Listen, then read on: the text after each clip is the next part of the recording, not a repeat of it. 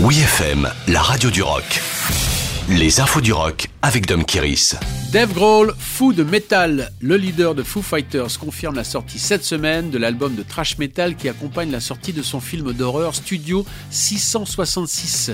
Au cours de l'enregistrement de Medicine at Midnight, le dixième album de Foo Fighters dans le manoir de Encino en Californie, Dave Grohl a imaginé une histoire rocambolesque dans laquelle il devient fou et il tue tout le monde. Dans son délire de film d'épouvante, Dave Grohl, aux prises avec des forces surnaturelles, invente le groupe Dream Widow.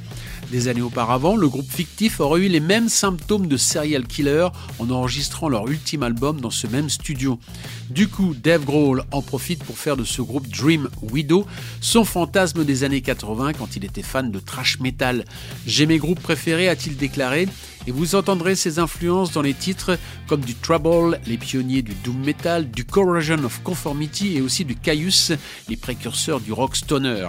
Après avoir dévoilé un premier single, March of the Insane, l'album complet de Dream Widow sera disponible ce vendredi 25 mars en version digitale, avant une sortie physique en vinyle et CD au cours de l'année. Def Leppard fait son grand retour le groupe britannique Def Leppard annonce la sortie d'un nouvel album intitulé Diamond Star Allows pour le 27 mai.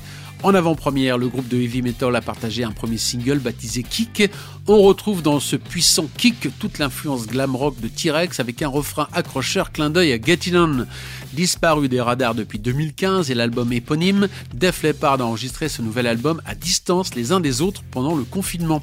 Le chanteur Joe Elliott était en Irlande, le bassiste Rick Savage en Angleterre, tandis que les guitaristes Phil Collen et Vivian Campbell étaient aux États-Unis. Sur la tracklist de l'album, on remarque la participation de la chanteuse Alison Krauss, invitée sur deux titres, ainsi que Garson, le pianiste de David Bowie, sur plusieurs chansons.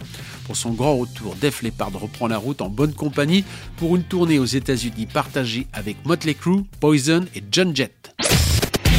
Retrouvez toutes les infos du rock sur wfm.fr.